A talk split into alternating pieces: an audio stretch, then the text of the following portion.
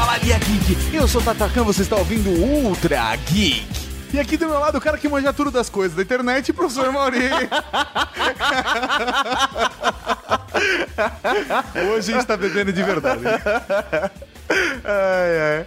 Eu tenho o prazer de ter aqui do meu lado o cara que consegue colocar internet até no puteiro, senhor Claudir Segura. Muito buenas noites, tudo bem com vocês? Claudir, quem é você? Como, onde o pessoal te acha? Bom, além de, de, de me encontrar na PUC, que eu sou professor lá, ah, o pessoal pode me encontrar nas redes sociais, lá no Facebook, Claudir Segura, extremamente simples de me encontrar. Ok, perfeito. Link no post para o, o- o usuário do Claudinho no Facebook. E hoje nós vamos falar da internet das coisas, o futuro, o futuro hoje, o futuro do amanhã, o, Fata- futuro, o futuro, agora. o passado, o presente, todos se encontram na internet das coisas. Mas a gente não vai falar disso agora. Só depois dos Recadinho. recadinhos. Recadinhos do coração. Coração não, caralho. Tá bom, recadinhos. Recadinhos, mal! Estamos aqui para mais uma sessão de recadinhos do coração, senhor Tata Tarkan. Exatamente, professor Mauri, começando com um recado, uma música sensual e um recado importante da Lu Pompoa. Essa é a última semana para você conseguir o desconto especial da Lu Pompoar para a galera da Cavalaria Geek. Pra quem não sabe, a Lu Pompoar é a primeira escola de pompoarismo do Brasil, ou seja, a, primeira escola melhor, do mundo. velho. E a primeira escola do mundo, Mauri. Porra, velho. Ó, até dia 18, até dia 18 do 7, Belo, Ah. pompoarismo ou dança sensual strip, você faz o primeiro mês por R$ 49,90. Antes saía 275, sendo 220 o mês e mais 55 da matrícula. Pra Cavalaria Geek vai sair por R$ 49,90. Cara. é isso aí, você pode escolher curso de pompoarismo ou curso de striptease e dança sensual. E pra falar com a galera do Lu Pompoar e aproveitar essa promoção, dar de presente pra namorada, pra irmã, pra prima. Pra irmã fica estranho, né? Pra prima, Não, lógico que não, É, velho. mas Irmã fala, vai lá, vai lá, irmã. Você tá precisando se soltar. É isso aí, se solta, É, faz seu maridão vai ser feliz, feliz, é vai isso aí, feliz. faz a sua esposa feliz, não sei, né? Porque não é só a questão do sexo, tem a saúde também. Justamente. Você quer tirar dúvidas, saber mais como funciona, etc. Até entender como funciona o pompoarismo, mande um e-mail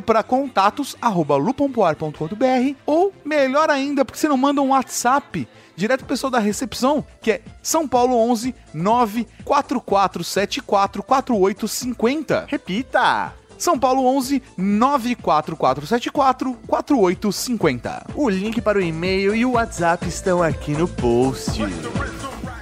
Também podemos falar, professor Mauri, nessa semana de recadinho importante, que chegamos a 5 mil seguidores no grupo de transantes do Viber. Ah, moleque, se você não sabe o que é isso, acesse lá viber.com barra transantes e siga o nosso grupo aberto, onde falamos abertamente Ah. ah, de sexo.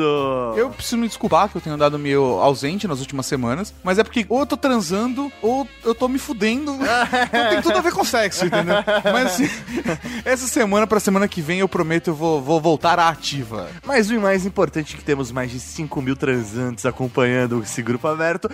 Seja mais um, é só seguir lá em viber.com barra transantes. E o último recado da semana é que essa semana é aniversário do professor Mauri!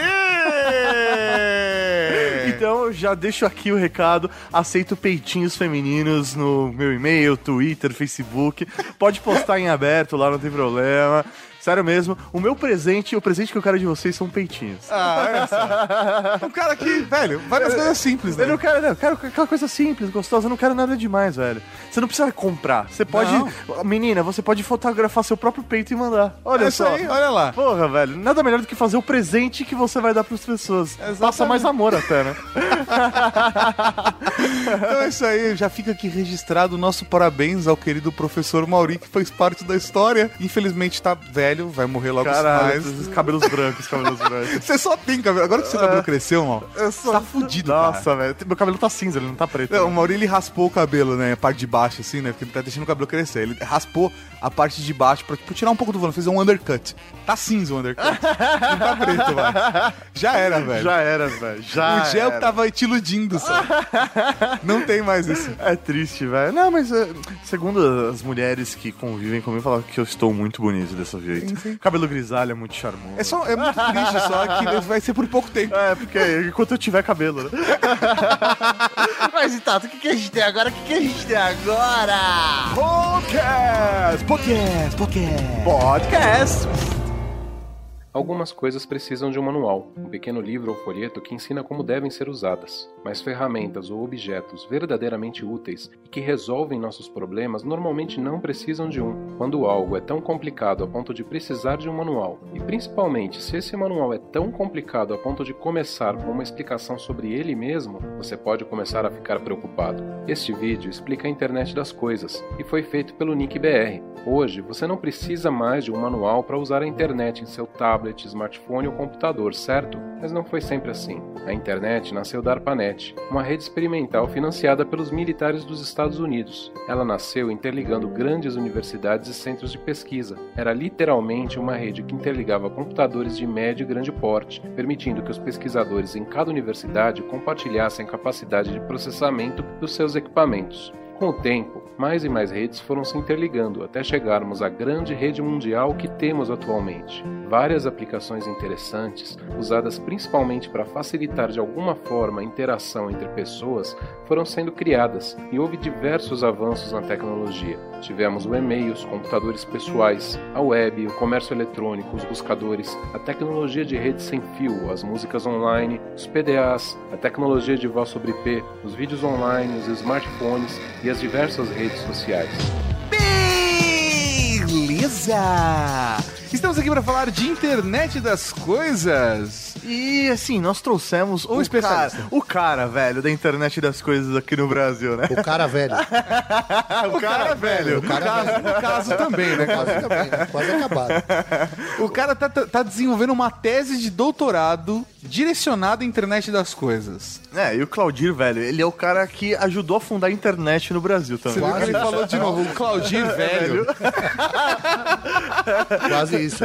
Deixa o Demi me escutar. Imagine. Tá longe disso. Mas aí, Claudir, é, acho que pra começar a gente falar do tema, acho que seria bacana você introduzir o que é a internet das coisas, o que é esse conceito, porque pra muitas pessoas isso só é um conceito, né? Ele ainda está ainda na sua teoria, as, as aplicações ainda são muito recentes. Você pode explicar o que é a internet das coisas? Ah, quando a gente fala de internet das coisas, a gente não pode deixar de mencionar um cidadão chamado Kevin Ashton, que em 1997, numa reunião de vendas na Procter Gamble, eh, sugeriu a, pro- a grande proposta de fazer leitores, códigos de barra, começarem a transmitir informações para bancos de dados, para agilizar toda a logística.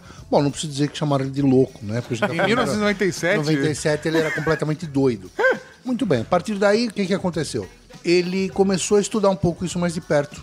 E hoje esse cara é um dos responsáveis no MIT, no Massachusetts Institute of, Of Technology. technology, technology. E é o cara que, que ah, foi o precursor dessa ideia de como fazer com que esses sensores fizessem parte da vida humana. Que na, na verdade a gente está falando de um outro caminho que a gente está seguindo, que é a computa- computação ubíqua. O que, que é ubiquidade na computação? Ou seja, tudo está funcionando à tua volta, só que ela é completamente transparente, você sabe que ela está agindo, mas você nem bota a mão nela. Eu acho que isso, esse conceito é até. Pra gente que viu a internet nascer, a gente consegue entender esse conceito de, ah, eu estou me conectando na internet, né? Tem muita gente que tá começando a vida adulta, já a internet já existia, então é, outro, é uma outra realidade. Ah, o cara né, não, não. O cara nasceu hoje, ele já existe a internet. Ele não precisa Exatamente. pensar em conectar na internet. A internet está lá.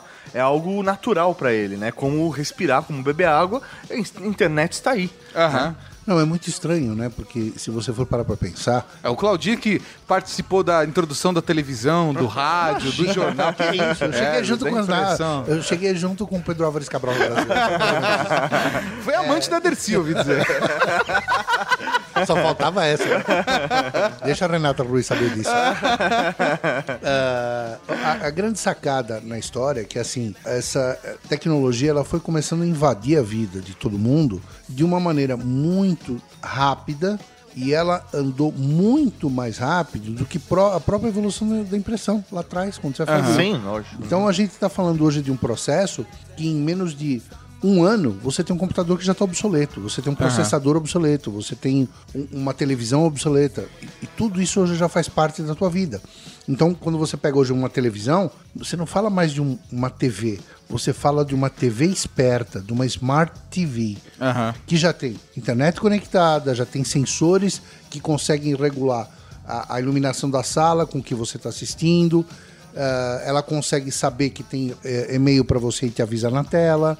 Faz atualização de software sem você ter que intervir por isso. Ou mesmo que ela esteja conectado com outros dispositivos, né? Que você consegue cada vez mais controlar as coisas à sua volta da maneira mais simples possível, né? Sim, com certeza. E, e- esse é o caminho. Hoje você tem geladeiras, a própria Brastemp hoje já tem te- eh, refrigeradores que eh, conseguem ter contato com a internet. Então você.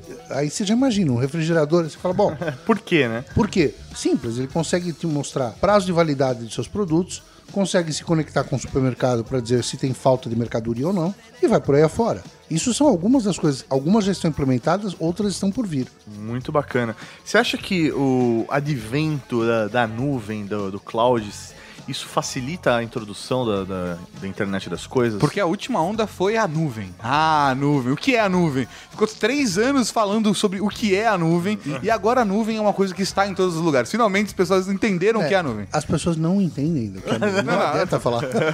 Mas, porém, entretanto, agora está começando essa nova onda de internet das coisas, né? Era a nuvem, agora a internet das coisas. Não, o que é mais interessante quando você fala de nuvem, as pessoas falam assim, Claudir, os meus alunos na PUC perguntam, Claudir, o que é essa tal de nuvem? Aí você fala, imagina um computador que não é um computador. Uma pessoas HD falam que não é imagina uma HD. que não é um HD. Então você imagina um computador que cria um computador virtual que ele não existe e que ele se copia para outros computadores para não perder os dados. Se esse computador falhar, tem um outro que copia esse sistema e assim por diante. Aí as pessoas falam: "Ah, tá". Só para dizer que não, que não quer continuar explicando. É, só porque já cansou, né? Já deixa do jeito que tá, que tá tudo bem. Né? Tô fazendo processamento desse sistema na nuvem. Ah, é isso aí. Obrigado, hein? Valeu. Vá com Deus. Não, e hoje a grande tendência é, é você ter eh, os teus dados cada vez mais dis- distantes. Boa parte das aulas hoje que eu uso na PUC, eu não levo mais o computador. Eu deixo na nuvem. Quando eu chego na faculdade, eu baixo minhas aulas e continuo a partir daí, ponto final. Recebo o trabalho de alunos pela nuvem. Ou seja, não existe mais aquela a, a ideia de você ter que transitar com o computador para lá e para cá. Não, não faz, não faz sentido a partir do momento que você tem é, dispositivos para usar em todos os lugares, né? Exatamente. Se no seu ambiente de trabalho você tem um dispositivo na sua casa, você tem outro, você sintoniza tudo num lugar só. Sim. Acho que o fator determinante realmente é a internet, né? É a internet que faz a ligação de todos esses dispositivos. Por isso que, é, pelo menos aqui no Brasil, é que a gente sempre vive uma situação muito mais precária, o desenvolvimento da tecnologia sempre é mais lenta, né? Então, normalmente isso demora mais pra chegar aqui, né? É. Então, pô, mas sei lá, é que ainda, ainda que o Brasil tenha avançado, sei lá, em São Paulo hoje você tem internet de 1 GB se você quiser contratar, né? Então esse tipo de coisa acaba facilitando um pouco, mas, pô, o Brasil é gigantesco, né? Tem lugar que usa internet de escada. Só que aí a gente tem que colocar um, um break nessa. Vamos fazer um parênteses no meio desse, desse nosso bate-papo. O que eu tenho visto muito é assim: vamos desenvolver um sensor que vai controlar o fluxo de eletricidade que, se, que é gasto na rua da sua casa. Você fala, nossa, que legal! É, mas e aqueles fios que estão pendurados no poste? Ah, nem me fala disso, cara. Então, assim, não adianta você ter sensores maravilhosos para um mundo cheio de fios, com gambiarras, com uma série de coisas que não condizem com a tecnologia. Sim, sim, sim. No, no Brasil a gente ainda tá um pouco defasado, mas acho bacana a gente falar de mundo ideal. É Né? claro, a ideia é essa, não dá pra falar sobre isso. É, exatamente. Porque se a gente for ficar falando da realidade, assim, brasileira, é uma coisa um pouco mais complicada. Mas é uma galera que tá na Europa, que tá nos Estados Unidos, tá no Japão. Aí já. Ou em Coreia. outros determinados lugares da Ásia, que também são muito bacanas, assim, como Coreia, ou China, China mesmo. Apesar de ter lugares extremamente pobres, também tem lugares extremamente é, ricos e com alta tecnologia, né? Então é bacana a gente tentar enxergar o lado ideal da coisa. O que, eu, o que eu acho interessante, por exemplo, é que eh, hoje o brasileiro, ah, mesmo. A gente sabe que mais de 80% dos celulares hoje são celulares pré-pagos. E mesmo esses celulares pré-pagos, eles têm acesso à nuvem, à tecnologia, Sim, sim. à internet.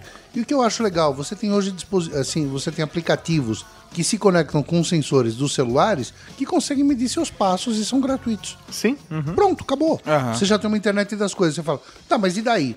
E daí que você conecta os seus passos, passa para o sistema, esse sistema passa para a empresa que fabrica tênis e que diz qual tênis ideal para quem caminha o quanto você caminha durante a semana. Sim. Isso é fantástico. E um dispositivo desse custa o quê? Menos de 100 reais. Exatamente.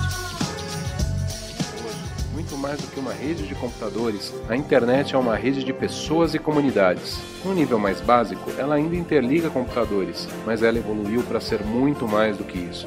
Mark Weiser, um importante cientista da computação, criou no final da década de 80 um conceito interessante. Nas palavras dele, a computação ubíqua é a terceira onda da computação que está apenas começando. Primeiro tivemos os mainframes, compartilhados por diversas pessoas. Estamos na era da computação pessoal, com pessoas e máquinas estranhando umas às outras. A seguir vem a computação ubíqua, a era da tecnologia calma, quando a tecnologia recua para o pano de fundo de nossas vidas. É dele ainda a afirmação de que as tecnologias mais importantes são aquelas que desaparecem. Elas se integram à vida do dia a dia, ao nosso cotidiano, até serem indistinguíveis dele. É verdade que ainda hoje estranhamos um pouco a tecnologia, mas é cada vez menos verdade. Lembrando o que afirmamos no começo deste vídeo. Hoje você não precisa mais de um manual para usar a internet. Podemos também dividir a história da internet em três fases. A primeira fase foi a da internet como uma rede de computadores. Com o tempo, ela evoluiu para uma segunda fase, onde passou a ser uma rede de pessoas e comunidades. Estamos atualmente vivendo o nascimento de uma nova fase, da internet das coisas. Nessa fase, a rede passa a interligar vários tipos de objetos e dispositivos inteligentes que vão interagir entre si e conosco, tornando o nosso dia a dia mais fácil. A internet e os computadores estão desaparecendo, estão cada vez mais tão presentes em tudo que nem reparamos mais neles. Simplesmente esperamos que estejam lá e os utilizamos sem muito esforço. O físico e escritor contemporâneo Michio Kaku afirma que em cerca de um século, talvez nós possamos ser como os deuses da mitologia. Computadores silenciosamente lendo nossos pensamentos serão capazes de realizar nossos desejos. Nós poderemos mover objetos apenas com a força da mente. Com o poder da nanotecnologia, poderemos pegar um objeto e transformá-lo em alguma coisa diferente. Embora coisas assim possam parecer inimaginavelmente avançadas, as sementes dessas tecnologias estão sendo plantadas nesse momento. É a ciência moderna e a tecnologia, e não mágicas encantos, que nos darão esse tipo de poder. Mas assim, Claudio, você tá falando, ah, beleza, seu smartphone. Eu consigo entender o conceito de internet das coisas porque meu smartphone está conectado na internet. É, fora, o que, que pode estar ligado à internet? O que pode. O que coisas podem ser na internet das coisas? Tá, então, então, então assim, vamos, vamos falar um pouquinho. Ah, vamos pegar um exemplo uh, extremamente simples, né? Ah, eu trabalho já para Adobe há 18 anos. Você é um Adobe Education. Adobe Education Leader no Brasil. Adobe Education Leader no Brasil. Exatamente. O único em São Paulo. O único tem cinco na América do Sul e você é um dos Exatamente. cinco. Não, eu, eu fico super feliz com isso, Acho que isso porque... pode- pode ser até melhor. Você fala assim, eu sou um Adobe Education Leader, um dos cinco Adobe Education Leader na América do Sul, porque aí você parece mais exclusivo ainda. Não, agora você imagina, você passando na rua, você sabe quem é aquele cara? Adobe Education Leader. um dos cinco da América do Sul, hein? Mas o que eu acho legal nessa história é que, assim, esse, é- é- essa, vamos dizer assim, esse reconhecimento que a Adobe dá, é normalmente para profissionais que se dedicaram ao ensino e à propa- propagação do que é a tecnologia Adobe na área de design gráfico, na área de internet, na área de animação, de vídeo, etc. E eu sempre acreditei na- na- nessa ideia de você passar para frente, de fazer a coisa acontecer. Aham. Aí você fala, bom, legal. O ano passado, 2014, eu estive na Adobe Max, que é um evento que acontece em Los Angeles. Animal, eu queria muito ir, eu queria muito ir. Não, foi fantástico. Já fica o convite para aqueles que quiserem participar. É um evento simplesmente fantástico.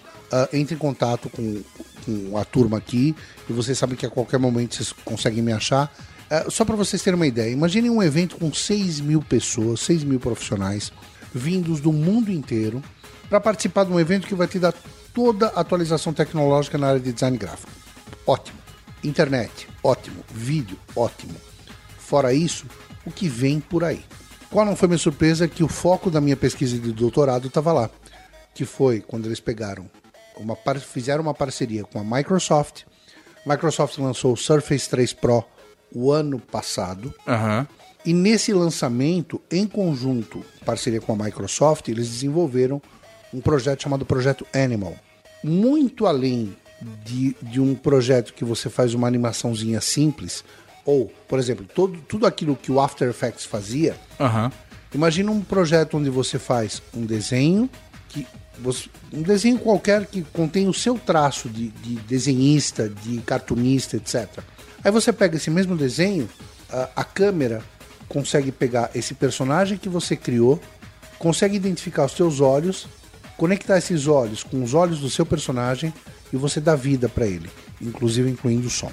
Muito louco. Caralho! Isso, isso, eh, isso, o ano passado chamava Projeto Animal.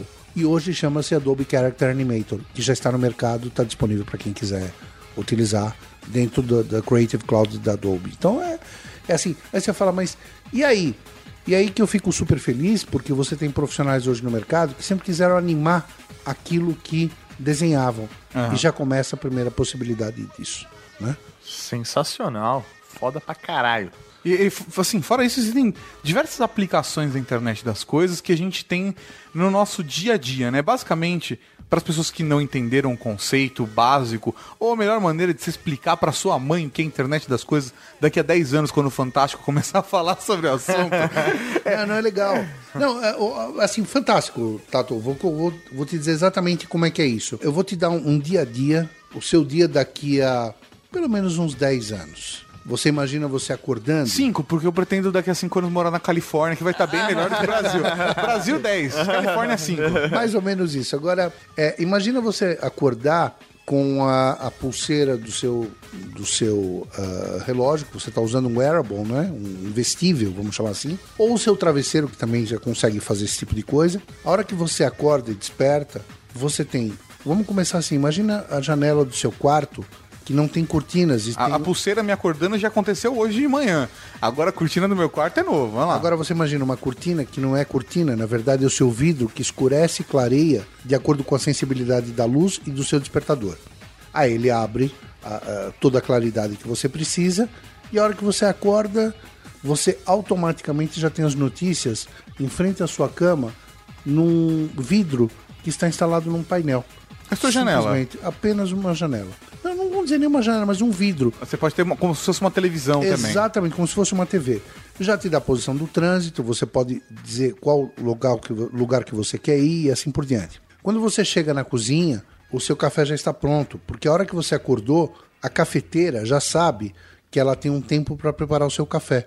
Enquanto você estava tomando seu banho, ela já tratou de fazer seu café e deixar ele pronto. Enquanto você está fazendo sua barba, no espelho do seu banheiro já tem sua agenda. Ela começa a projetar a sua agenda conectado à internet, lógico, que a gente está falando da cloud, da nuvem. Aham. né?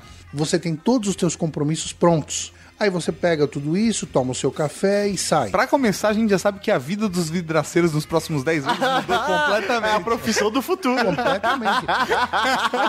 Não, porque hoje, hoje você tem vidros flexíveis, ah, você tem telas flexíveis que substituem praticamente um celular inteiro.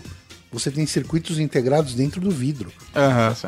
Aí você imagina que você vai pro seu carro, a hora que você sai na rua, o carro já sabe que é você e ajusta o banco dele para sua altura, para o seu peso. Pra deixar do jeito confortável Exatamente, para você dirigir. E diz que, como ele já sabe da sua rotina, ele sabe que o tempo para você ir para o teu trabalho é de tantos minutos, de tantas, aqui em São Paulo, tantas horas. Mas ele vai te dizer qual o caminho mais adequado para você fazer. Enquanto isso, ele já te diz qual e quanto tempo você vai, quais as rotas necessárias para você fazer isso. E se tiver alguma chamada, ele já te avisa. Enquanto isso, se você tem um teto solar no seu carro, ele já não é mais um teto que você puxa, ele também é fotossensível. Ele clareia e escurece à medida que você necessita. Pra deixar na iluminação que você gosta. Exatamente. Aí você consegue ir para o teu trabalho, onde você vai discutir todos os seus projetos, não mais com papel, mas com telas flexíveis ou uma mesa completamente de vidro, onde tudo é projetado. E você, com um toque, consegue ampliar imagens, você consegue ampliar fotografias, mapas, plantas que você tem de arquitetura, e você consegue interagir com tudo isso de uma maneira extremamente transparente. Você Natural, né? Aí, assim, sempre vem aquela pergunta: mas que que vai acontecer com tudo isso? Será que tudo isso vai sumir? As pessoas vão ficar. ah, vai causar. A grande preocupação: chegou tecnologia, chegou desemprego. Não é o contrário. Você precisa se adaptar a uma nova era. Você Aham. precisa se adaptar a um novo mundo. Ou você carrega as ferramentas para o teu dia a dia, ou você vai voltar para a idade das cavernas. Aham, você tem que se adaptar ao novo mundo, não tem Sim, jeito. com certeza. É até engraçado pensar nesse dia a dia, porque a gente vai fazendo paralelo, né? Acho que a principal maneira, talvez, de traduzir a internet das coisas pra minha mãe, é, tô usando o caso da minha mãe, mas pode ser pra mãe de todos nós, né? Ou aquela segunda mãe, que quando o seu amigo te xinga, é a, a sua segunda mãe. Mas a, a principal maneira pra explicar essa realidade pra alguém que está fora desse nosso universo, que não está acompanhando tecnologia, talvez seja essa mudança que a gente tem hoje, onde todas as coisas estão nos nossos smartphones. Eu- você acorda de manhã porque o seu smartphone tocou o despertador. Ele não controla a sua, a sua janela, mas com isso você já consegue mudar a iluminação do seu quarto. E aí depois, enquanto você tá tomando banho, ou enquanto você tá fazendo a barba, ou escovando o dente, você vai acompanhando o seu e-mail, olha a sua agenda, tudo tá centralizado no seu smartphone. O seu smartphone você coloca o Waze e ele vai te ajudar a evitar o, tra o Na trânsito. verdade, você não precisa mais disso. O Você smartphone um ele vai, ser, ele vai sair essas informações Exatamente. vão tirar sair do seu smartphone Aham. e vão para tudo que tá, pra tudo que tá à sua volta. Exatamente, Por você isso que a tudo. internet das coisas está em todos os lugares. Em todas É, as coisas. E você está falando de sensores. Eu vou dar um exemplo. Existe uma empresa aqui em São Paulo, vamos para um outro campo completamente oposto. Eles precisavam desenvolver um novo desodorante. Então eles colocaram um grande skatista que caminha junto com o Bob Burnquist. É um, um- grande skatista, não lembro o nome dele agora, mas assim, eh, colocaram sensores numa camiseta que em tempo real, conforme ele se movime- movimentava no half pipe, o pessoal da, da- da equipe que estava monitorando sabia o quanto esquentava ou não o corpo do skatista. E que pontos do, skatista corpo? corpo. para que cápsulas, microcápsulas de desodorizante fossem liberadas de acordo com a temperatura. E hoje você tem um desodorante no mercado que é o Rexona 10, que faz isso. O cara, você, ele utiliza as informações Exatamente. para poder fazer a liberação do desodorante. Então, que isso foda. foi com a pesquisa da internet das coisas, que não precisou de um caminhão de tempo para ser desenvolvido para que isso fosse para o mercado. Sim, é, é- é muito bacana a maneira como fica, fica mais simples, né? Fica mais simples. né? É, a gente tá simplificando as coisas. Mas é até engraçado, porque assim, o o Claudio, ele explicou, né, como seria a rotina de uma pessoa na internet das coisas, né? E ele colocou isso numa primeira camada, mas existem outras camadas dentro dessas camadas. Porque a gente tá falando dos sensores e como a gente interage diretamente com É, eles. mas por exemplo, ah, ele falou, ó, você acordou, aí o- a cafeteira já vai fazer o café. Mas a cafeteira ela pode fazer um café de acordo com como foi sua noite. Ah, você dormiu menos horas, então ele vai precisar de um café mais forte. Ele Exatamente. teve um sono melhor. Ou da temperatura, de como tá lá fora. É, né? isso aí, então café menos quente, mais quente. Então, assim, é, é, é, são informações o tempo todo sendo passadas para as coisas para que elas te sirvam da melhor maneira. E quando elas estão conectadas à internet, ela tem outros dados sem ser só os seus, né? É, e uma, uma das coisas que me deixa, ah, em cima disso que a gente está conversando, que me deixa assustado. Você tem hoje computadores do tamanho de um grão de areia. Dá para vocês terem uma ideia do que é isso? Eles custam 5 bilhões de dólares, mas sim. Pior do que isso. 5 bilhões, isso eu Agora- não consigo imaginar. Vamos mais além, só para vocês terem uma ideia, já tem hoje sensores do tamanho de um grão de poeira. Então, para vocês terem uma ideia, assim, hoje você consegue ter um sensor na sua roupa. Aí, falando de sensores de roupa, a gente pode falar de algumas empresas, por exemplo, o próprio Google, que tem laboratórios descentralizados, pesquisadores descentralizados, com o projeto ATAP, que são sensores, que, por exemplo, hoje desenvolvem múltiplas aplicações da internet das coisas, por exemplo, como o projeto Jacar. O projeto Jacar é, são tramas de tecido, ou seja, a sua roupa vai ter fibras que conduzem informações, transmitem e recebem informações de maneira trans- completamente transparente, como a gente começou falando lá atrás, que é a tal da computação ubíqua. Ou seja, você vira um receptor e transmissor de informações na sua roupa. E você não sabe que você está fazendo isso. Ou melhor, na verdade você sabe, mas ninguém te contou, né? Caramba, meu, o meu lençol, ah, se meu lençol falasse.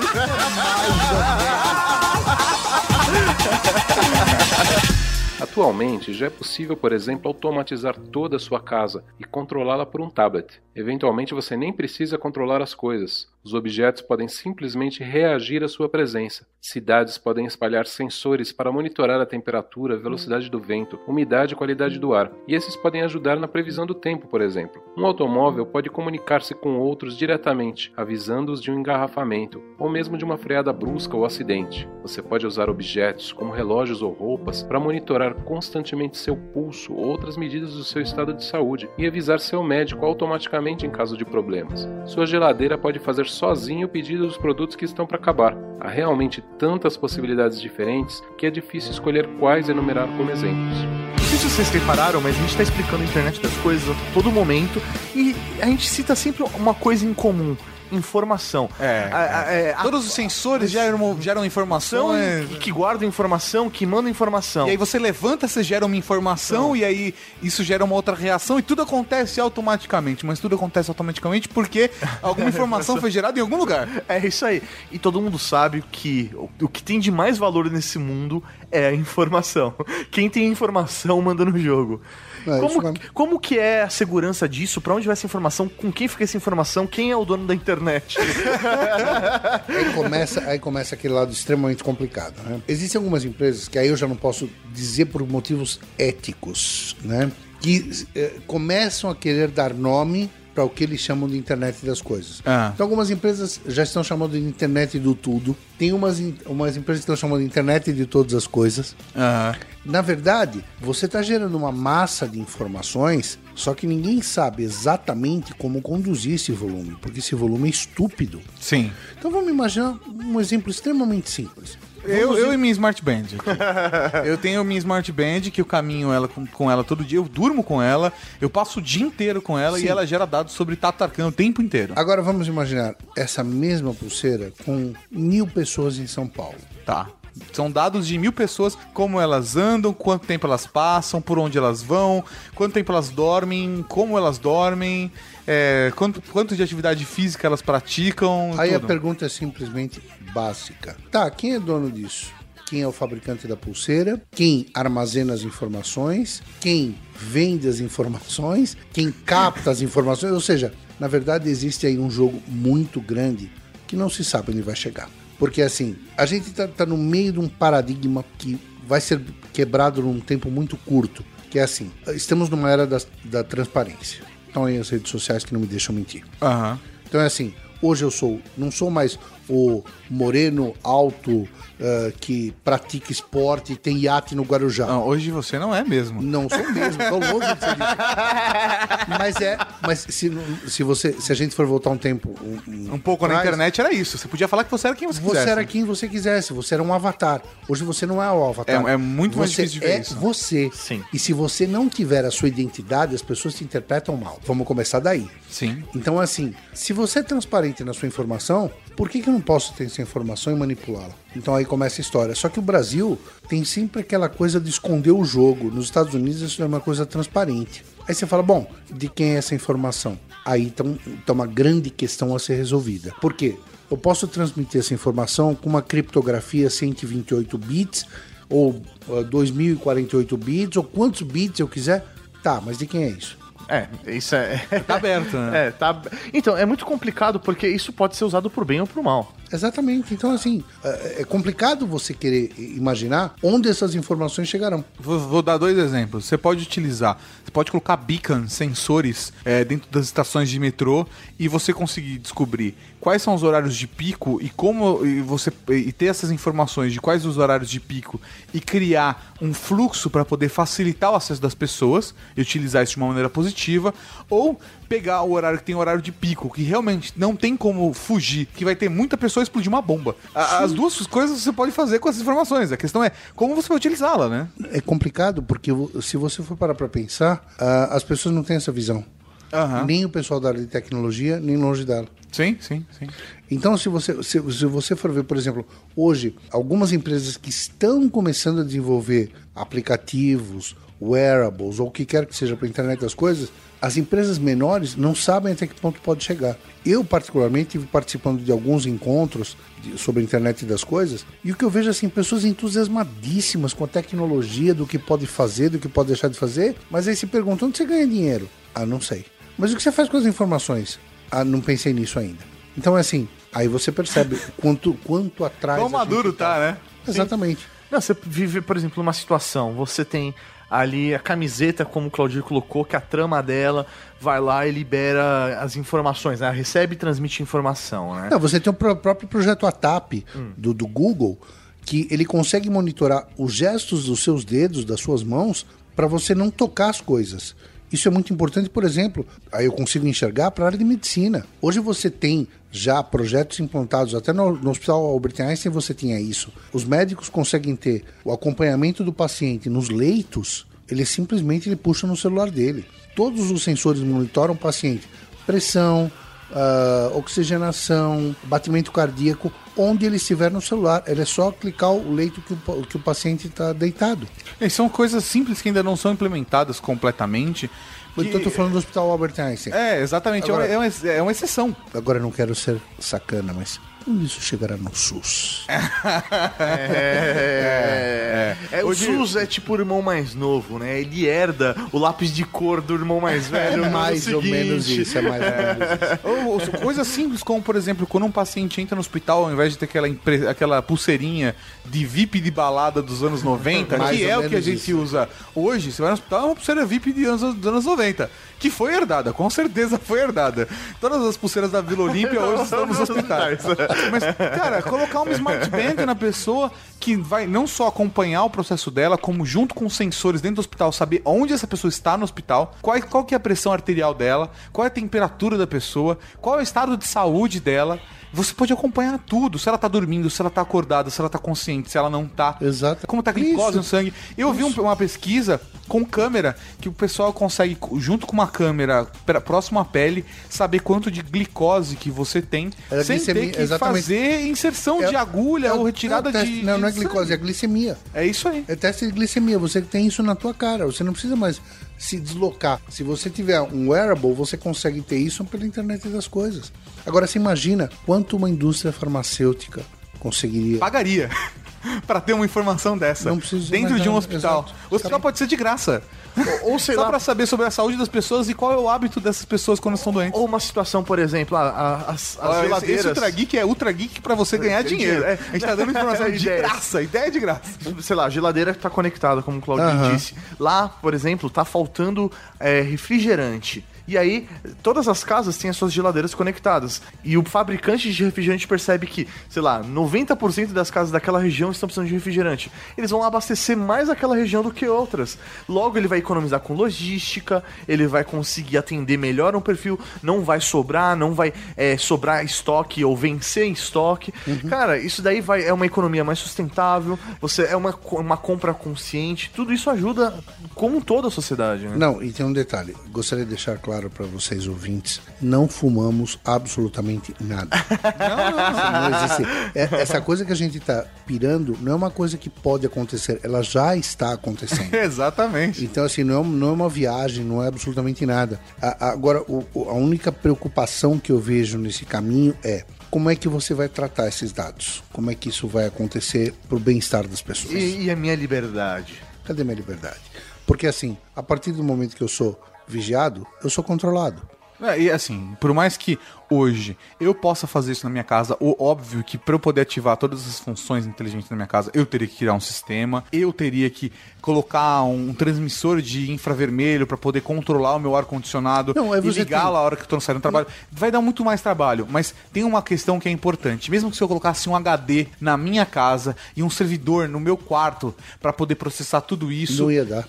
A- a- o dado que está sendo trafegado de um lado para o outro também está passando por algum canal e as Não, mas pessoas têm agora- acesso a isso. Agora presta atenção, você está falando de infravermelho? Vamos falar de RFID, vamos falar de NFC, vamos falar de Bluetooth, vamos falar de Wi-Fi. Ah, sim, Olha com quantas certeza. redes você tem que transmitir informações. Sim, o tempo Com todo. o tempo todo. Eu acho que um- uma coisa que a gente poderia até pensar, eh, que poderia ser a frase de- deste, desta gravação, desse nosso podcast, é assim: você pode correr, mas você não pode se esconder, que é um ditado americano muito antigo. É, É, cara. Se ficar o bicho pega. Se você correr, com certeza o seu Smart Band vai te falar quanto tempo você correu e qual é a sua condição de saúde e como você pode melhorar seu treino. Exatamente. Você pode correr, mas se esconder não, cara. Não, mas e outra, se vocês forem parar pra pensar, tem o lado da publicidade, o lado do marketing da história. Sim, Você fala cara. assim, você, se assim, você acabou de sair da sua casa, aí assim, quando você vai passar na avenida, vai para assim, olá, Tato, você que está correndo aqui na avenida, não se esqueça, a loja de tênis fulano está em promoção. Passe lá, aí você fala, quem é esse filho da puta que tá querendo conversar comigo? Aham. Não, e acho que vai se tornar cada vez mais natural esse tipo de coisa, até pra gente. Porque é, hoje eu, eu me sinto confortável de eu estar acessando um site, pesquisando alguma coisa, e aparece um banner relacionado por conta da programática, já aparece um banner de uma pesquisa que eu fiz há três dias atrás sobre um produto que eu tenho interesse. Ah, mas eu me irrito um pouco, porque depois de uma semana continua mostrando aquele Ah. produto que eu não aguento mais Ô, frente. gente, é que pra gente é foda, porque nós não temos o hábito de um consumidor normal. Porque nós fazemos pesquisa pra conteúdo que a gente vai gerar, ou pra um cliente que a gente vai atender. É uma outra realidade. Mas Agora a gente cara. caminhar num outro lugar, Tato, que é o seguinte, a gente vai entrar num lugar chamado web semântica. Hum, vamos lá. Quando a gente fala de web semântica, o que, que é? O que dos dados que o Tato, eh, vamos dizer assim, envia são, são relevantes para mim. Então por isso que você fala, ah, eu passei aqui, olha, compra esse tênis. Ah, eu fui no site e tal, ele fala, olha, compre aqui. Olha, não esqueça de fazer tal coisa. Você está passando por uma, uma- Além da internet das coisas, você vai ter que passar por um filtro muito grande que é a relevância que essas informações têm para as empresas. Aham. Que na verdade eu ouso até em falar que vai ser a semântica da internet das coisas. O que que é semântica? O que presta o que não presta para você usar. Ponto. Aham. É mais ou menos isso. Entendeu? Eu acho que está longe de- dessa história. Agora, o que eu acho importante é assim, que cada um entenda que não pode se afastar da tecnologia. Ela tá aí e veio para te ajudar. Agora, ela só vai te atrapalhar se você quiser. Bom, Essa evolução da internet tem realmente muitas possibilidades promissoras e é muito bem-vinda. Contudo, também temos que tomar alguns cuidados. Vamos falar agora de alguns pontos de atenção importantes em relação a esse futuro. Em primeiro lugar, não podemos esquecer da segurança dos dispositivos. Na internet atual já temos muitos problemas: invasões, ataques, spam, vírus, botnets, etc. Alguns deles decorrem de problemas nos softwares usados nos computadores ou de configurações mal feitas. Ao embutir um pequeno computador em um objeto qualquer, não se pode deixar a segurança em segundo plano. O que aconteceria se um hacker invadisse seu automóvel e acionasse os freios numa hora indevida? Outro ponto de atenção é a privacidade. Quem terá acesso aos muitos dados disponíveis sobre você? Por exemplo, você poderá compartilhar os dados de muitos tipos de sensores que avaliam seu estado de saúde com seus médicos. Mas será que você vai desejar que o seu banco tenha acesso aos mesmos dados? Recentemente fomos todos negativamente surpreendidos com denúncias de que a NSA, um órgão do governo dos Estados Unidos, está coletando dados sobre todos nós. Certamente não queremos que o futuro nos lembre do filme 1984 de George Orwell, onde o ditador, chamado de Big Brother ou Grande Irmão, vigiava e controlava tudo e todos. A discussão sobre os limites da privacidade na internet já é atualmente uma pauta importante, e sua importância só tende a aumentar. E aí é que a gente percebe a amplitude da, onde a internet das coisas pode chegar, né? Você tem a questão da saúde que a gente começou a discutir, a gente amplia isso para conceitos como agronomia, cidades inteligentes. Como que isso tudo pode funcionar, Claudio? Como, até onde isso pode ir? É, o, o que é interessante quando a gente fala de outros, outras aplicações para a internet das coisas, você vai, por exemplo, vamos lá para o campo, vamos lá para o interior. Imagine que você tem a sua plantação de tomate. Aham. Você consegue saber em que momento, por sensores, o tomate está no ponto certo para ser aplicado determinado defensivo agrícola ou ser protegido para não usar agrotóxico, por exemplo. Ou mudança de nutrientes, você Ou mudança de nutrientes para terra. Exa- hidroponia, por exemplo. Exatamente. Ou seja, quando ela precisa ser regado a mais ou menos, quando ela precisa de proteção, quando ela precisa de mais luz, isso é perfeito. Além disso, vamos colocar o gado. Agora, imagina você ter um, um- um gado, quando você fala de duas, três, quatro vaquinhas, tudo bem. Agora vamos imaginar o seguinte: o cara que tem quatro, cinco mil 10 mil cabeças de gado. Quando você vai falar de controle, como é que você vai fazer para vacinar todo esse povo? Quando vence a vacina de todos?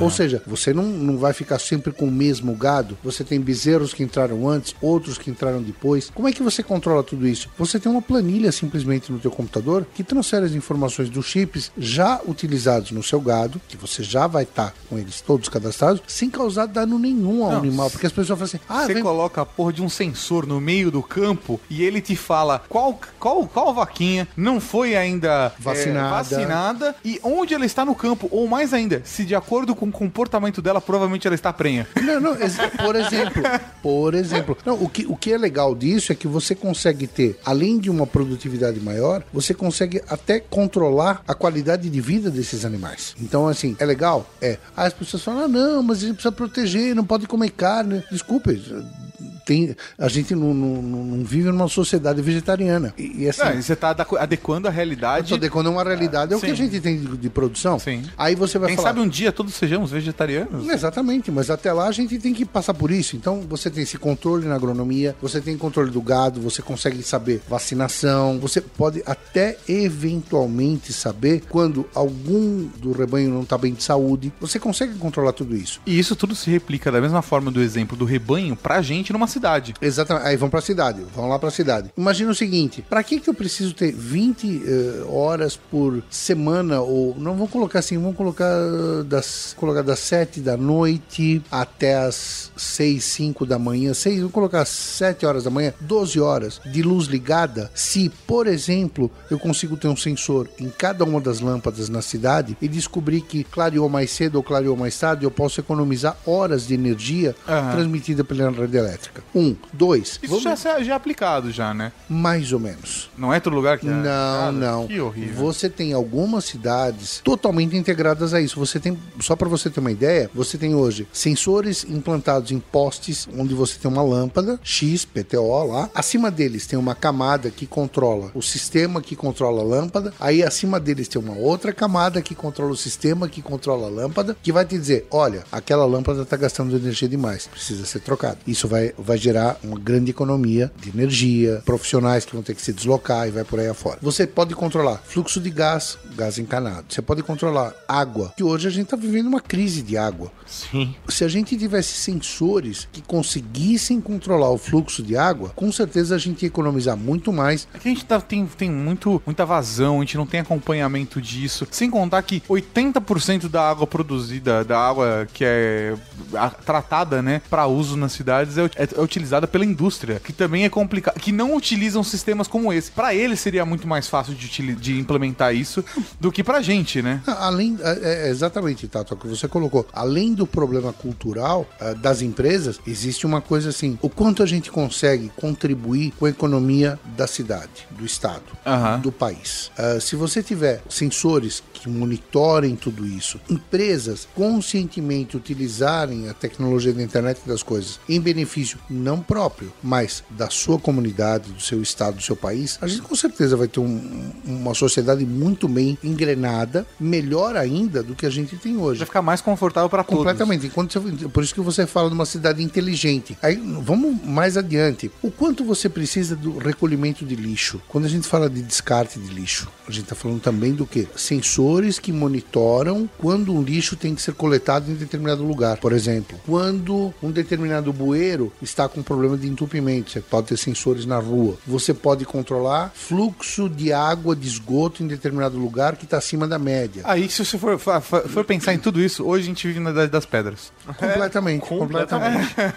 Que se você pensar que tudo, todos esses materiais que são pedra, concreto, madeira, tijolo, tudo isso poderia ter um sensor que ajudaria as pessoas. Por exemplo, você tem um sensor em todos os postes da rua, não só fotossensíveis, como também de presença, como também de temperatura, utilizar isso para mandar para sistemas meteorológicos para poder fazer segurança, previsão, por exemplo, segurança. segurança. Segurança. Exatamente, ou acender e apagar as luzes de acordo com a presença das pessoas. Exatamente. Ou dos carros, movimentação dos carros.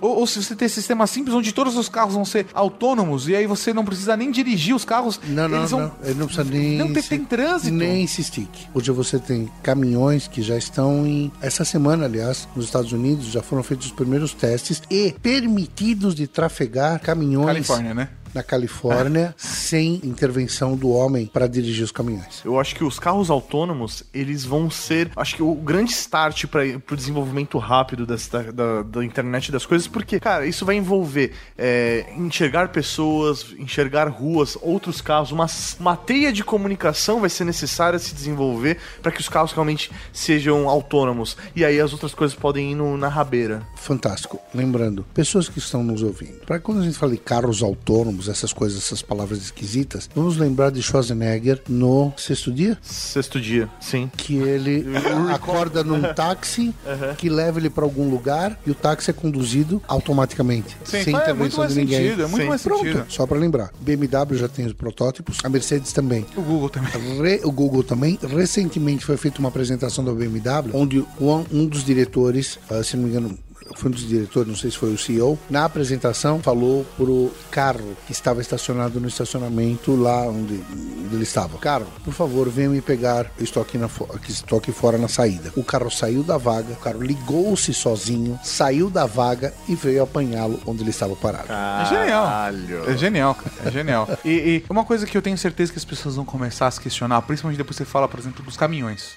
Ah, imagina uma frota de caminhões que vão se transportar no horário adequado, que não vai influenciar no tráfego das pessoas, certo? Porque não vai ter. Vão, não, isso vai reduzir risco de acidente. Vai, vai ser uma, é uma maravilha. Só que, e o emprego? E todos aqueles caminhoneiros que geram a renda de suas famílias através do, do- do transporte? De Como novo, volta a coisa. Tá, é o que eu falo. O meu avô era gravador. Ele gravava estampa de tecidos no cilindro de aço com ácido. Aí você fala o que ele fazia? Ele fazia uma ilustração reversa, Aham. uma ilustração, uma ilustração invertida. Vamos colocar isso, eu tô falando em 1940, 1930 e pouco. Ah, não mente, Claudia. É verdade. Mil... Não, eu tô colocando- 243 antes de Cristo. Isso eu tô colocando meu avô. Aí vamos voltar pro século. vi- A gente tá falando do século XXI. Muitos anos depois, eu tô falando o seguinte: hoje você consegue fazer uma estampa no Illustrator, transferir isso para uma chapa que vai fazer uma impressão no tecido. O processo não muda. A função continua existindo. Exatamente, a função tá aí. Você não pode ter medo da tecnologia. É, às vezes a pessoa que é um caminhoneiro, na verdade, vai ser um controlador de frota. Exatamente, né? É exatamente. outra função, pra saber onde tá a frota, como ela tá, como tá a entrega. Ou ele simplesmente vai estar dentro do caminhão pra auxiliar no desembarque da mercadoria quando chegar lá no outro lugar. Ele Exatamente. não precisa estar no controle. Ele Exatamente. pode estar fazendo outra função enquanto ele faz isso, né? Não, o caminho é, é assim, não dá pra você se esconder dessa tecnologia. Ela tá aí, ela veio pra ficar, ela, ela, ela é muito silenciosa, as pessoas não estão vendo, ela já está. Ela, ela, ela tá chegando devagarinho e um dia vai comer o cu de uma galera.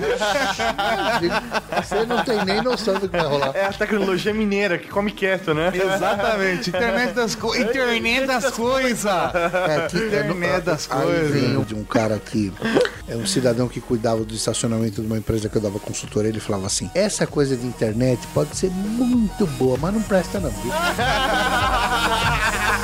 É, rapaz.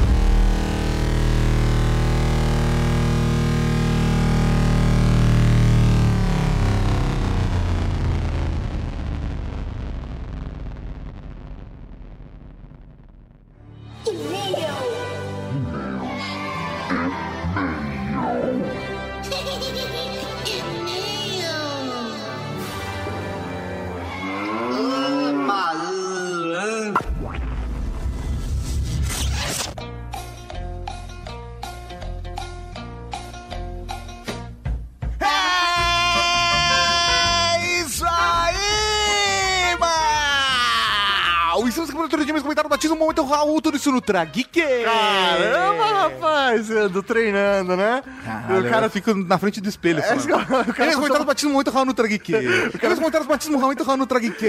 Eu ia comentar os batismos muito Raul no Trageek. Batuque. Trageek. O cara tomando banho, né? Fazendo isso. Nossa, você- Muito bom. Assustei uma mina outro dia, foi foda, cara. Ela olhou, falou batismo? Batismo. Ela ajoelhou.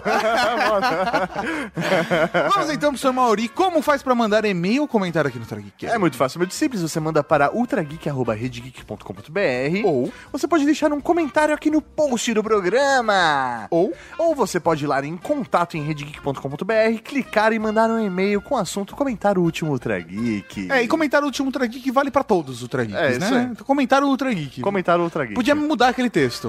Mas enquanto não muda, considere. Considere, Tá, considere. você olha, ignora e considera o que a gente tá falando.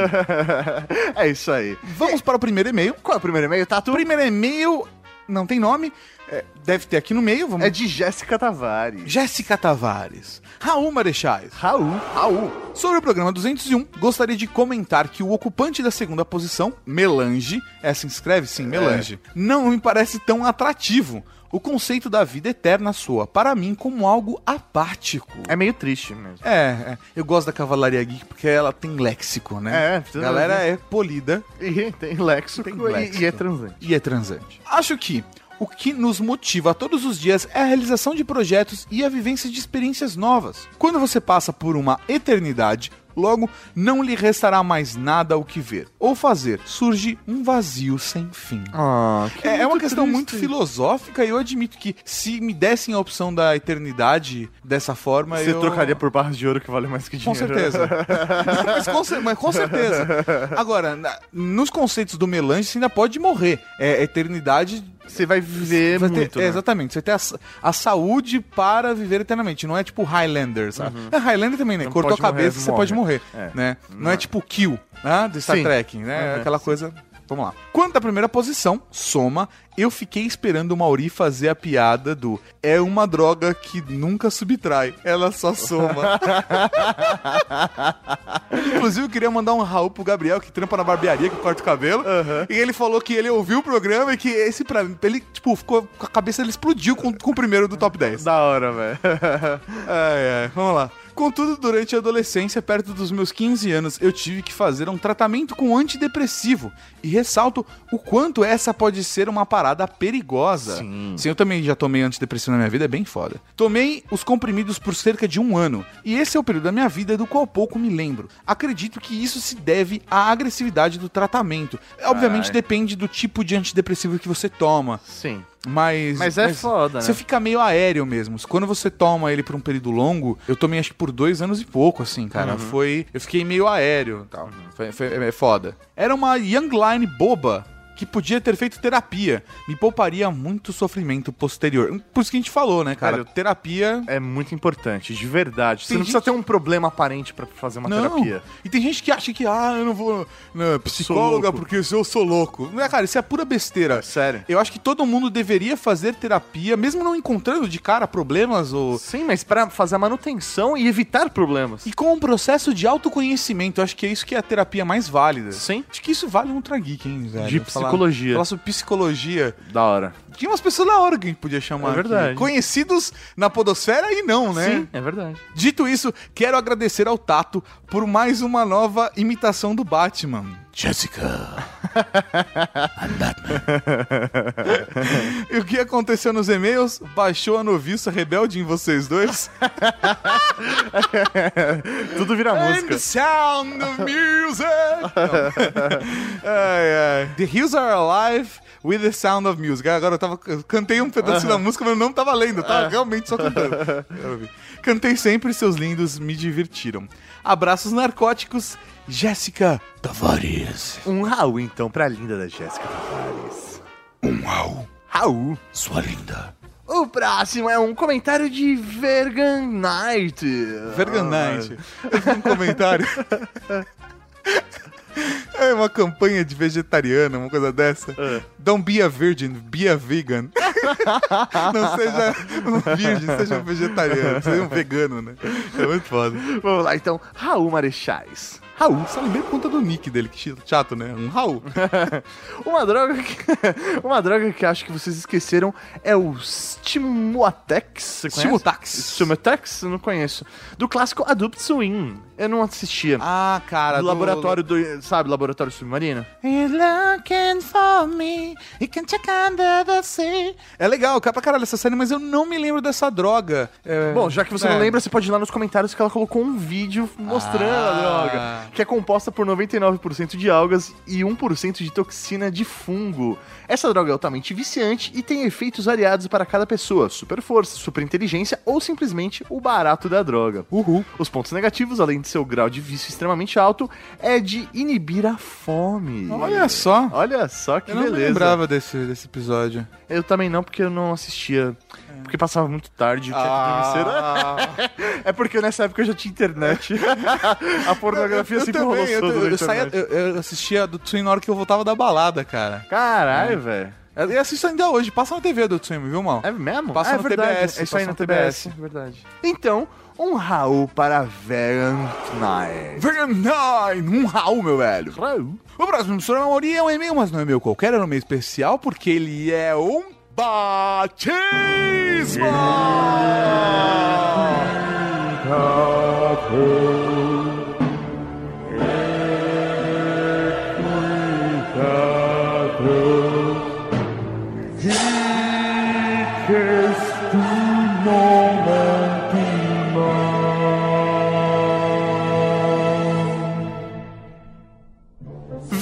Através deste e-mail, solicitar um nome nessa distinta e transante instituição que é a Cavalaria Geek. Meu nome é Jairo Rothausen, mas podem me chamar de Panzer. Nossa, por quê, né? Panzer. Panzer. Alguém não conseguiu falar Rothausen. E virou Panzer. Panzer. Tenho 36 anos, moro em São Leopoldo, Rio Grande do Sul, e sou servidor público estadual. Sou técnico em música, acredite, isso existe e é reconhecido pelo MEC. Da hora. Olha só. E atualmente estou cursando bacharelado em administração. Show. Conheci o Ultra Geek por acaso, pois quando conheci o universo da podosfera, o único podcast que conhecia com essa temática era o Nerdcast. Na seção de Trending Podcast do meu agregador, apareceu na lista o Ultra Geek. Baixei um episódio na curiosidade e imediatamente virei fã. Hoje é o meu podcast preferido. Ah, que lindo. Desde que me conheço por gente, sempre fui fã do universo geek. Pirava com Star Wars, Robocop, Indiana Jones, Caverna do Dragão,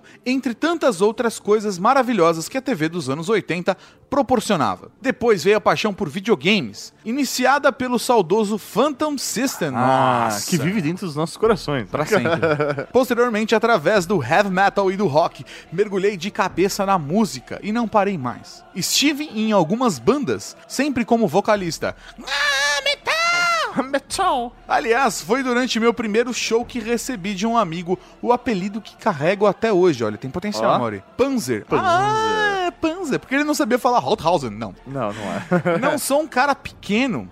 E no palco minúsculo eu parecia ainda maior. Meu amigo não teve dúvida e gritou no meio da galera: Dali gordo Panzer! e logo a coisa pegou. Tem gente que até hoje acha que Panzer é meu sobrenome. É porque tem nome de sobrenome. Tem nome, né? né? Tem, tem cara de sobrenome, né? Bom, como de Panzer, não, de praxe, vou falar um pouco a meu respeito. Depois de concluir o ensino médio, cursei técnica em eletrônica. No terceiro semestre, vi que aquilo não era pra mim.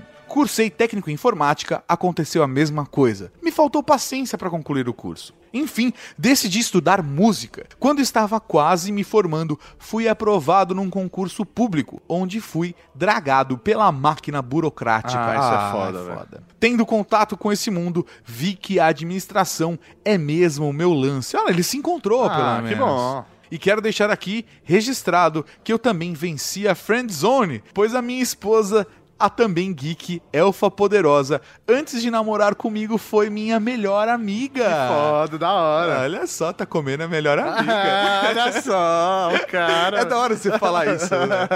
Ai, ai. Até mesmo quando você namora, você fala assim, porra, tá, você é minha melhor amiga. Depois você para e fala, tô comendo minha melhor amiga. ai, ai, comi, deu as três ontem, que delícia. Gostei na cara da minha melhor amiga. É gostoso falar. Não tô falando que o Panzer fez isso, tá? Tô falando que é gostoso fazer isso. Ah, vamos voltar ao assunto, que senão a gente se perde aqui, né? O ex-friendzone da cavalaria e eu somos a prova viva de que há luz no fim do túnel. Show de bola. Enfim, foi um e-mail longo. Espero que tenha um saco de ler tudo. Não, a gente só não leu como leu umas 10 vezes cada Sim. um pra poder pensar no nome. É isso aí. E ir nesse processo todo, né, cara? A gente. As pessoas não têm noção de que a Cara, gente realmente é- lê todos os e-mails, comentários, etc. Né? E, velho, e realmente demora esse processo de criar um nome, porque, velho, é necessário, né? O nome tem que fazer sentido. Exatamente. PlayStation 1, que baita console. PlayStation 2, não tive, na época era PC Gamer. PlayStation 3, coisa linda de Deus. PlayStation 4, comprarei até o final do ano. Boa sorte. Ai, ai. A Sony Games podia patrocinar a gente, né, Mauri? Porra, é verdade, né? Dá- Jabá os caras todo o programa. Tá foda, né? Um grande abraço. Jairo Panzer. É, ele Cara. falou várias coisas que dá pra ter uma noção, né, cara? Quanto o tamanho dele, a paixão por administração, a questão dele também ter vencido a friend zone, né? E que ele largou diversos cursos pra trás. Que ele tá comendo a melhor amiga. Sim, mas a gente resolveu ignorar tudo. A gente ignorou tudo. Então, Jairo Rothausen Panzer, ajoelhe-se. a partir de hoje, tu serás conhecido como o tanque de guerra da Cavalaria Geek!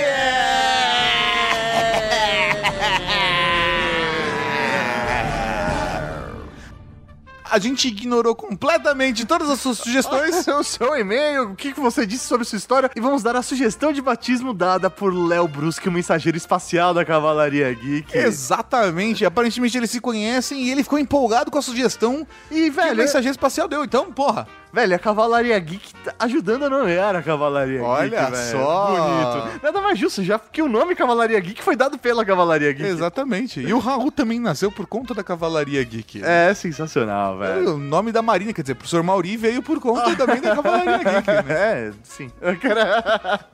Então, um Raul pro tanque de guerra da Cavalaria Geek. Raul! O próximo é o e-mail de o Jorge Tadeu da Cavalaria Geek. Oh, yeah. Ele mandou aqui. Quando vocês mencionaram o gás do medo do espantalho, eu me lembrei imediatamente de uma notícia que vi essa semana sobre a rede neural sonhadora do Google e as imagens psicodélicas que ela gera. Você já viu esse, esse site que o Google criou? Não, não, não É vi. tipo é uma inteligência artificial deles que eles falam que ela sonha, é só baseado em sonho. E aí você coloca algumas imagens e ele cria como que essa, essa rede neural aí, ela sonhou com aquela imagem. E aí gera umas imagens mega psicodélicas, é muito foda. Que assustador, cara. Daí ele mandou aqui: alguém carregou um vídeo nessa rede e as imagens que foram geradas sobre esse vídeo lembram muito os efeitos do gás do espantalho.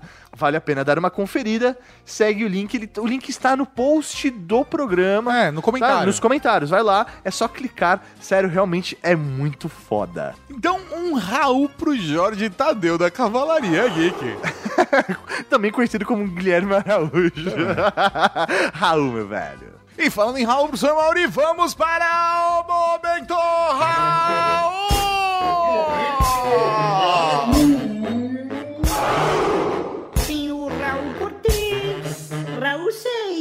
Raul Gazola, Raul Gil, Raul Júlia. Cara, tem Raul pra caralho aqui. Um Raul para Felipe Rascaquirino Santos, que para ele uma das piores drogas é do filme O Doador de Memórias. Um Raul para Rafael Zerbini. Pelo comentário, acabei de ouvir o programa sobre drogas e preciso comentar que a minha droga recreativa é a aventura. Me tornei um viciado por viagens, mas sempre preferi viajar sozinho para poder ter uma imersão mais completa. No entanto, a cavalaria está sempre comigo. Que bonito! É, é- é um momento Raul meio coisa linda de Deus, Nossa, né? é. Momento, coisa linda de Raul. Ia ser da hora se o nome dele fosse o Raul. Aí ia ficar perfeito. Um Raul para a Vanguard, o estivador da Cavalaria Geek, que queria uma poção de druida do Asterix e Obelix para meter a mão na cara de um mané que fica torrando a paciência dele. Não faz isso. Não faz isso. Agressividade não dá certo. Não faz isso. Um Raul pra Rogério Mício, que voltou a mandar Feliz Natal. Um Raul pro Ronin da Cavalaria Geek, que postou nos comentários o vídeo do TED que o palestrante fala sobre o experimento de drogas com ratos. Olha que top. Um Raul pra Milhouse, que manja todos os bem flojinhos. Meu Deus, velho, faz isso não, cara. Um Raul para o Rodrigo Rocco da Cavalaria Geek, que acha as camisetas da Fiction muito top. Um Raul pra Hope Pirate, que falou sobre as diversas drogas da ficção e nos agradeceu por lembrarmos que a psicologia está aí pra ajudar as pessoas. Um Raul para Rodrigo do Contra da Cavalaria Cavalaria Geek, que colocou imagens no iCast. Muito obrigado. Um Raul pra Marcele Freitas, que está sofrendo com os primeiros podcasts em sua maratona. Não faça isso. É, dói, dói, dói. Pula, pula, pula. Pula, sai do chão. É, pula, pula. Pula, sai do chão. Esse é o bonde do Tigrão. Tá? Um Raul para Zurruelen, que já tomou dinamite pangalática no bar Gibi aqui de São Paulo. Ah, ah. Um Raul pro Thiago do Bar Bibi. Não, meu velho. Raul para Nerd Master, o nerd rebelde da Cavalaria Geek, que faz seu próprio top 10 antes de ouvir o top 10. Que da hora, Você podia comentar antes de ouvir pra depois fazer o comparativo. Boa! Ia ser da hora. Ia Foda. ser da hora. Um rau pra todo mundo que ouviu, pra todo mundo que mandou e-mail, comentou, mas não foi lido aqui. Um Raul pra você que é da Cavalaria Geek. Um rau pra você que segue a gente no grupo Transantes. Um Raul pra você que vai fazer um curso na Lu Pompoar. E um rau pra você que é minha melhor amiga, mas eu tô comendo.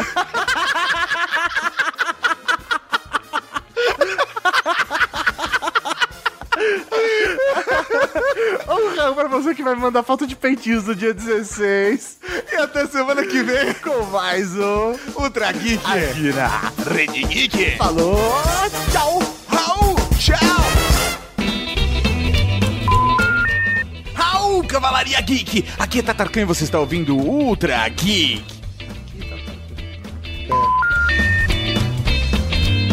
Você acabou de ouvir o Ultra Kick.